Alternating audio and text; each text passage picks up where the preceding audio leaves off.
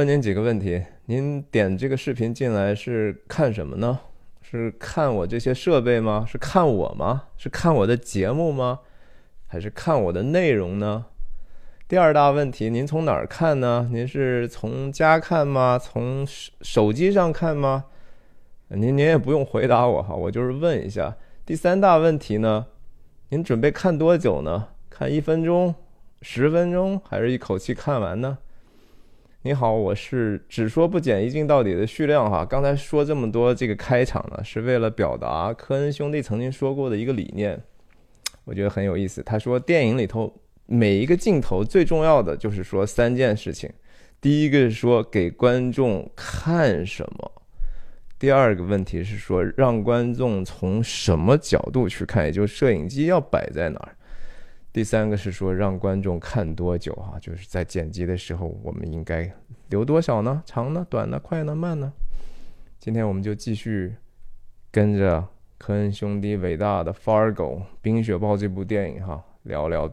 电影这些事儿，或者人的这些事儿，哎呀，上一次我们讲到两个绑匪破门而入，然后把杰瑞的老婆 Jane 给绑走了。那故事的另一条线呢，杰瑞兴冲冲的来到他老丈人韦德的办公室，因为好像这个他这个投资停车场的这个事情呢，引起了呃他们的他老他老丈人和这个老丈人的助手的认可。来了，这场戏哈，虽然是一个室内的戏，就是三个人主要在说话嘛，没有太多的动作。但是我 同时觉得这是《冰雪暴》里头最调度最复杂、信息量最大，然后讲起来最难的一一个场景哈。所以我觉得可能这个时间也不会短。Bear with me 哈，我可能得一层一层的说。首先哈，我们说说这个场景吧。我们之前看过 Jerry 的这个办公室啊，它首先当然空间上和这个没法比嘛。那在装饰上呢，Jerry 的装饰风格是 bling bling 的哈，到处是奖杯啦、纪念碑啦、高尔夫球的小纪念品啦，呃，连连那个座位靠背那个垫子都是什么？勋章啦之类的，是很表面化的一种，好像优渥的哈，一种呃成功的这种感觉的一种摆摆设。但是我觉得很显然，从这个场景里头的一些细节，我们来看看韦德对什么是成功或者什么是重要的一种价值判断哈。首先从道具上看，我们看看门。这个小小茶几上摆的这个摆设是一公一母的俩猴哈，公猴的尾巴是翘着的，翘着，然后有高有低哈。往下看，韦德背后的这个油画哈，公狮母狮哈，母狮是慈服在地哈，公狮是一个非常具有支配性的。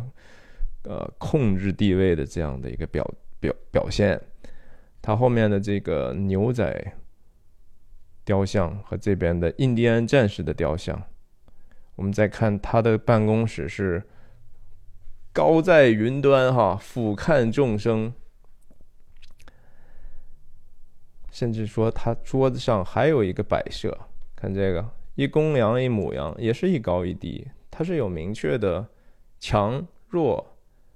这种差别的哈，你看这个印第安战士的拿着矛。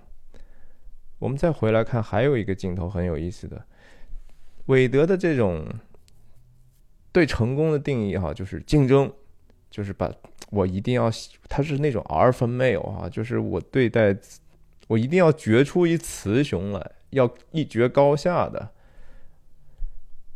不只是在生意上哈，我们看他这个。办公桌上所摆设的，有可能这是他的父辈、祖辈，或者他自己年轻的时候另外一张的老照片儿。然后这地方有 Scotty 他的外孙的照片儿。有个什么特点呢？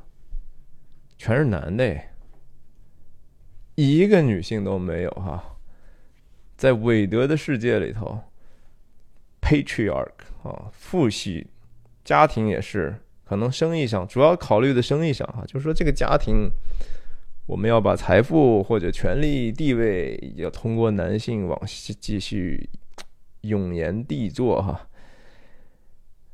你想他祖父祖母祖母不重要哈，妈妈不重要，自己已故的太太或者离婚的太太那更不重要。关键是说，连女儿都不重要，是吧？很有意思的一个摆设。那我们再回过头来看其他的，我们看看镜头吧。这个开场的镜头是一个广角镜，三人同框，哈，是一个往上推的滑轨镜头。滑轨推到一定程度，哈。韦德往后一靠，顺势镜头往左边一一摆，从三人镜头就变成了两人镜头。我们知道，就说杰瑞其实进来之后，他首先当然很客气的跟 Stan 先打招呼，经过老丈人的时候也打了一个招呼。在原来的剧本上呢，Stan 是要起立的，但是我想最后可能他们觉得说让 Stan 更倨傲一点，也许。更能够有加强这样的一种感受。那三变二的这种变化，是导演去把注意力让我们去很微妙的想象，就是说站在杰瑞的角度来讲，杰瑞这是他肯定知道，就是说他的老丈人和他从来就是对立面嘛，但是他也许可以在这个事情上。让 Stan 变成他的盟友，让他站在自己的角度上替他说话。他们这个时候，他认为是有默契的，所以他口台词上也是说啊，谢谢你啊，这个我这个这个数字是非常非常好的，对吧？他知道说你有眼光，你看看我跟他，我跟韦德说，他说他就是老顽固，对吧？他听不听不懂，所以两人镜头主要表明这样的一个意思。那更重要的是，这个镜头的一个细节，当然就是说，Jerry 左看右看，这个地方没有他可以坐的位置哎。看看我们看看这些人的位置和坐姿的关系。韦德当然是霸道总裁嘛，坐在他高大上的巨大的办公桌后面坐的转椅。Stan 是经典的副手的位置哈。翘着二郎腿，可是这个地方，哼，也没有人给他准备一个地方。Jerry 看了半天，很尴尬的坐在了椅子的扶手上，但是他感觉还是不错的哦。这是他们最后，他和 Stan 最后同框的机会。镜头一切，在 Jerry 最兴冲冲的时候说：“啊，你看，我说没错，他老老丈人直接上来，你要多少介绍费吧？”直接就改变了这场谈谈判的 nature 哈，你杰瑞以为来我是拿钱来了嘛，是吧？我我有有生意啊，你们借给我钱，我做生意啊，怎么可能呢？对吧？他老丈人觉得说，嗯，是你给我们找了个生意嘛，我们来做这生意，给你点介绍费嘛，多少钱吧？啊，哇，这个地方演的又好，是剪的又好，真的是非常的好看哈。哦，这个时候你就发现，之后哈，Jerry 就被 single out 了。我们再往后看哈，他和他老丈人 Jerry 和老丈人同框的是用的这种完全过肩镜头，我们是完全看不到 Jerry 的脸的，是我们就是看到他在听韦德在说哈。一般来讲，这样的过肩镜头。有一个正正打的话，就会有一个反打，也就是说，在拍一个韦德的背影，然后 Jerry 的表情。但是有必要吗？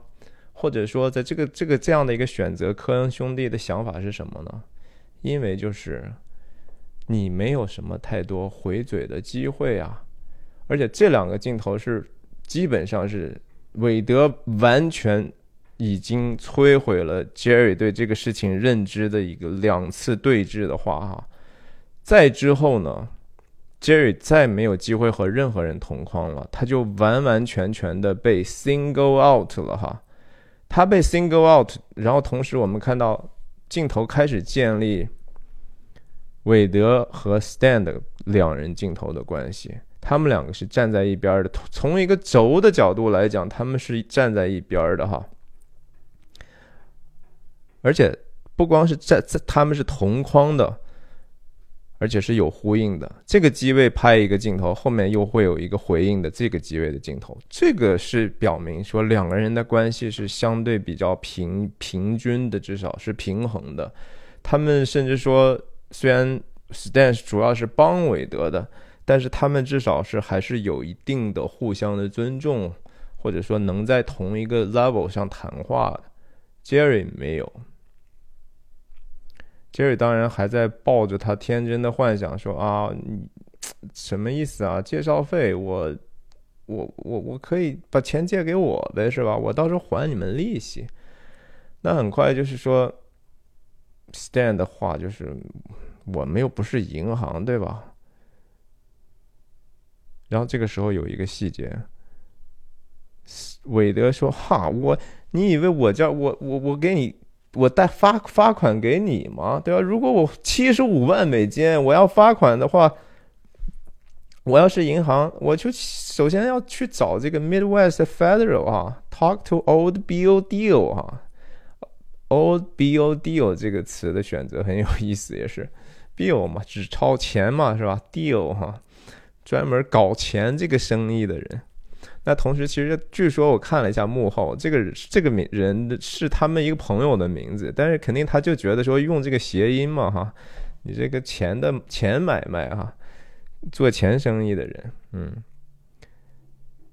更有意思的是说，这个事儿按道理没有什么用嘛，对吧？就是一闲聊。我觉得一方面他用这样的一个说，Stan 给他的一个回应，他说：“哎，你说这个老的 build 不在你说的这个 Mid Midwest Federal 啊，是在这个 North Star 呢。”韦韦德还想反驳呢，说：“，他在哪儿啊？”他说：“啊，不在那儿，他在另外一个公司，他在。”这个小小的细节，其实也在去一方面为他们的这样的一个日常说对话呢，增加一点点现实感。但是我觉得更重要的是说，给他们一个好像也能有有冲突的机会，但是同时呢，通过 Stand 这种很专业的一种反应，哈，就是建立 Stand 的形象，他是这么。对这个行这么懂，或者是对这个新的发生的事情、人事的变动，谁在什么地方的消息非常的灵通，这是他很专业的一种表现，也是他能够用专业的方法去让韦德在韦德那里赢得尊重的一个基本的东西。他们两个总体来讲还是还是很平衡的，韦德看中他也是有道理的。我觉得关于 Stan 这个人物哈。实际上，后面我们还有机会去去讲一讲这个看起来非常非常小的一个人物，还是有可以聊的东西。总之就是说，看镜头语言如何去影响观众的哈。那他被 single out 之后，他一开始不是坐在沙发的椅呃扶手上吗？当讲到这儿的时候，他们韦德和 Stan 已经开始这种。Ch chitty chat 啊，就是已经是 small talk 了，开始都不不说你这事儿，说一些题外话的时候，Jerry 才有机会插嘴，或者说表达他的意见。他终于开始说 no no 了哈，不行不行的呀，怎么能介绍费呢哈？See，然后他说了一句，其实说出来就会自己打脸的一个话：I don't need a finder's fee。我不要那个介绍费啊！我我我不是要介绍费，好可怜哈。然后他又说了一个什么？介绍费多少？百分之十？Hack，hack 当然是另一种 F 打头那个脏字儿的相对比较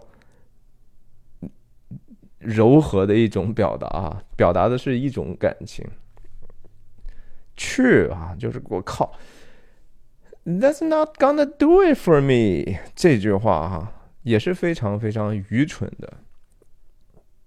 愚蠢还是道德问题吗？他怎么就觉得说别人都应该围着他转呢？是吧？你找到的一个事儿，你自己没有这个资本嘛？那你跟人家有资本的人合作，你就觉得说资本会白白的给钱给你？就像他老丈人说的啊，你的意思是说七十五万美金我们就拿给你是吧？然后等的挣了钱了之后呢，挣的钱都是你的。有这样的好事儿吗？Jerry 不是说了，我可以给你利息，那才说起来就说啊，我们要要要放贷款的话，才不跟你做呢哈，我们要找那个 FDIC 啊，要找那个联邦什么存存款呃保险的那种有保障的地方，你算什么？我们听你的话吗？I'm not talking about your damn word, Jerry。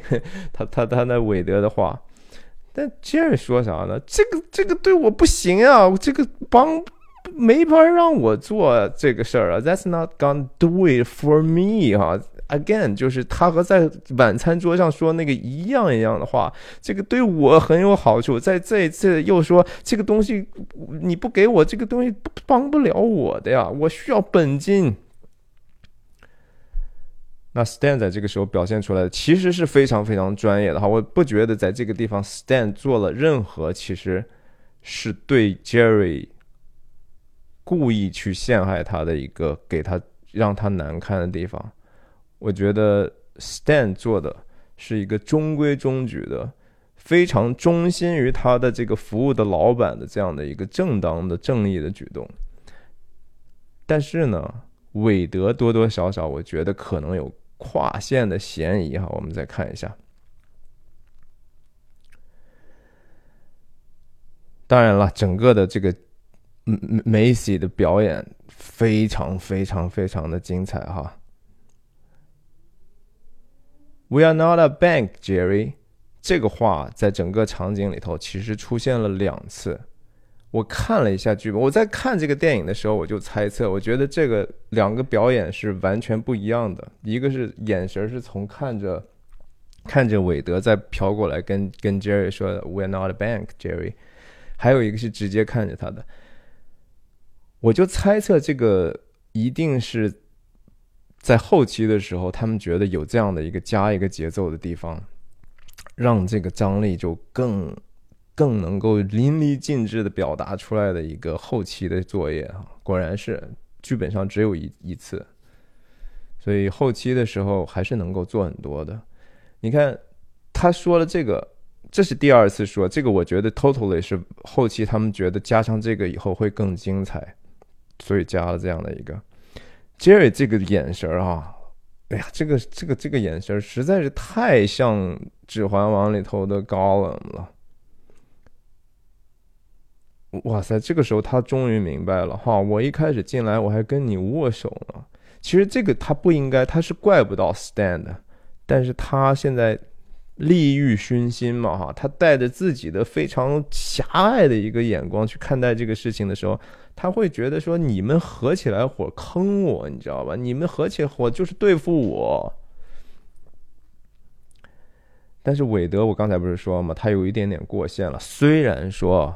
Jerry 非常愚蠢的说：“I don't need the finder's fee，我不需要，我不是要要那个介绍费。”韦德就趁趁坡下驴了，你知道吧？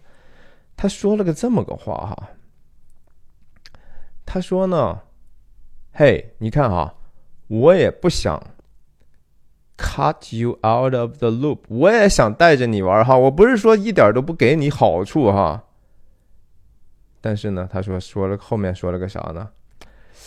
我我是假设，如果你要对这个生意没啥兴趣的话，哈，那我们可就独立的去去去谈这事儿了，哈。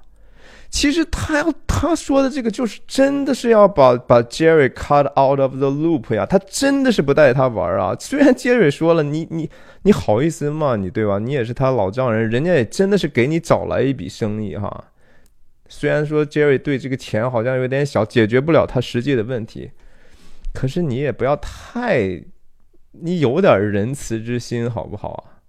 所以我觉得在在讲的这个这个演到这儿的时候，镜头再切到单独的 stand shot 啊，stand 这个眼神其实是非常非常有意思的哈。韦德这样的老板，你觉得任何人跟他在一起共事会愉快吗？会没有压力吗？会觉得说特别喜欢这种老板吗？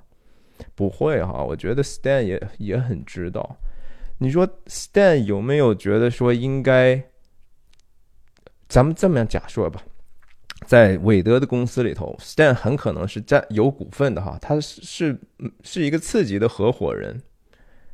那公司的收益他是要分分钱的嘛，对不对？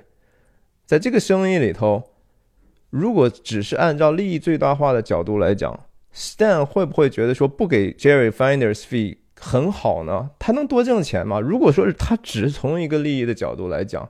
他应该是完完全全站在韦德的角度讲，但是我觉得 Stan 也是一个相对比较比较公正的人哈。我我去假设，我这这个是完全个人发挥。我觉得这个 Finders Fee 的想法呢，很可能是来自于 Stan 哈。Stan 也可能会觉得说，呀，你们毕竟也是算是一个家一家之之人吧，是吧？我也多多少少应该让渡一些我的利益。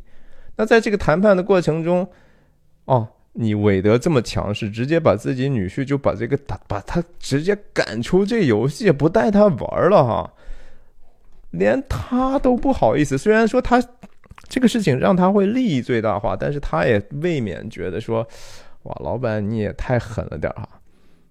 其实他还是对 Jerry 多多少少抱有一定的同理之心的哈，是有恻隐之心的。当然，Jerry 能不能领悟到呢？我也觉得领悟不到。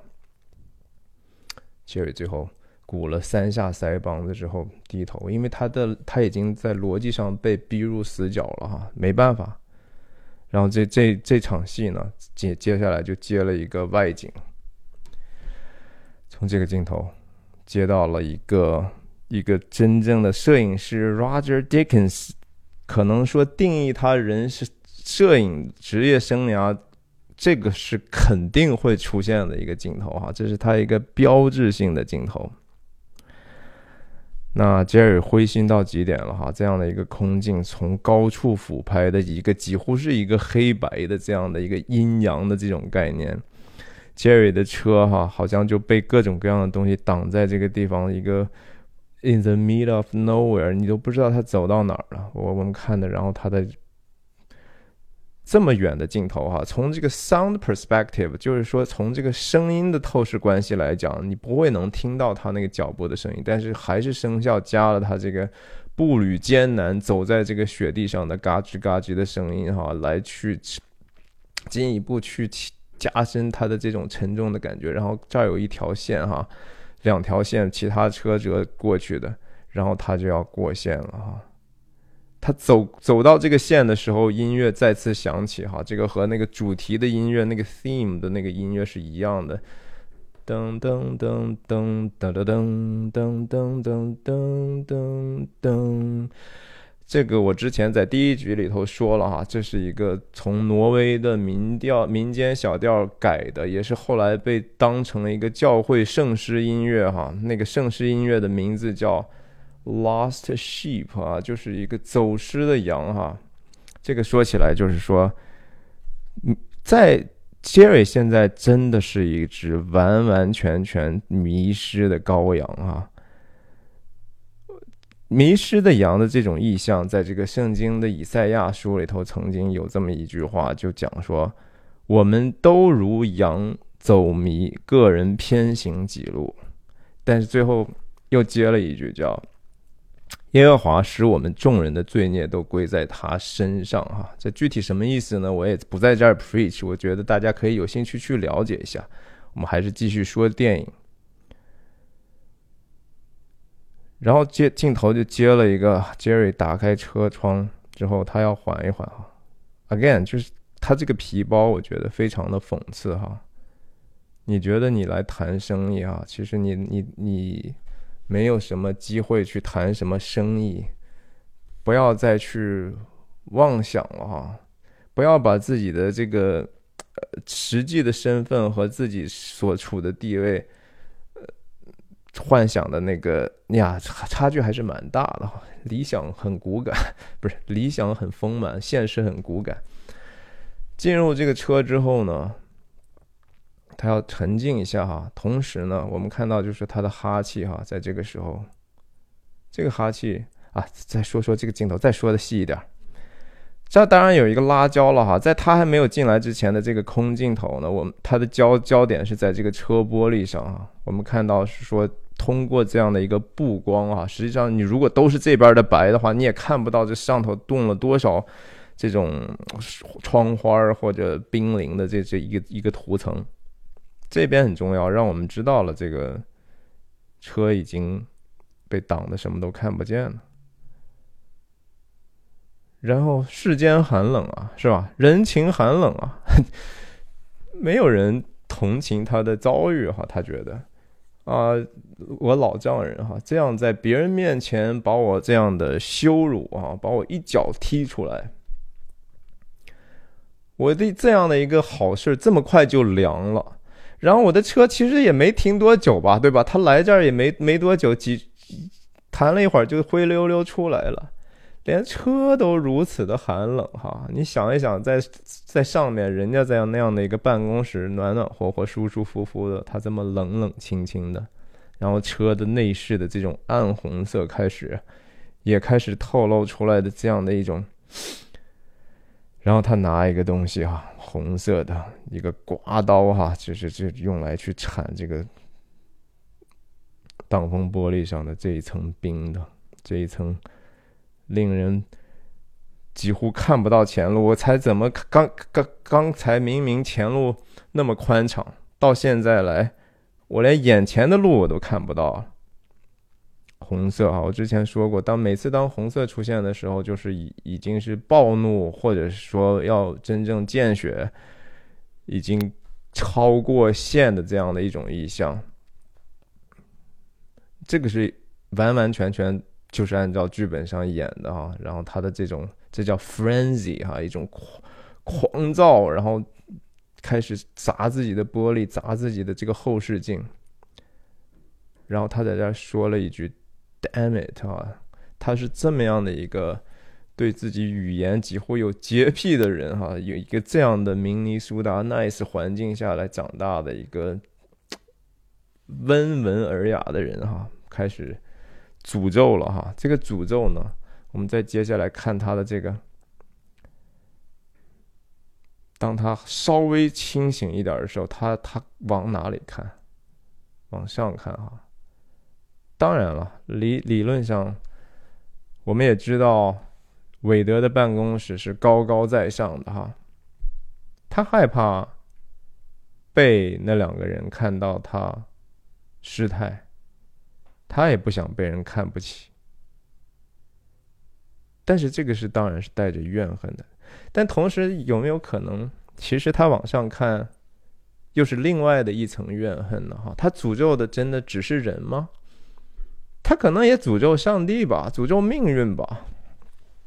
上帝不公平啊，是吧？你怎么能够给他们那样的什要什么有什么，给我我就什么都得不到哈？他这种怨恨往上看，同时也是对上帝的一种怨恨啊。其实人都是一样的。当你觉得你在怀恨在心，你去嫉妒别人的时候，你觉得这个事情不公平的时候，仔细想一想啊，你未必是冲着人去的。那冲着什么去的呢？跟你你相信什么是有很大的关系的。捡起来他的雨刷雨刮，刮刀继续刮。哎呀，这是我觉得整场戏也最后落脚落在这个地方是非常非常深刻的，因为他完完全全是可以结束在办公室嘛，对吧？就结束在他低垂低眉垂眼，然后悻悻的失败，不可以吗？也可以啊，但是他的情绪或者意义没有办法累积到这样的一个高度。他还不只是说情绪，我我还是认为说，主要是意义的这种积累哈。怨恨从何而来啊？怨恨从这个这个东西，他们他的感受和这个亚伯该隐的故事没有太大的区别哈。大家有兴趣一定要看看圣经。所以我觉得一开始的时候说哈，所谓的从看什么，从哪里看，看多久哈，其实人生也不就是这么回事儿嘛？我们的注意力或者我们的眼目哈，又应该放在什么地方啊？哪些东西是比较重要的呢？我们的时长在地上也不要忘记，其实还是很容易就过去了啊，如风叫什么？转眼成空，如飞而去哈。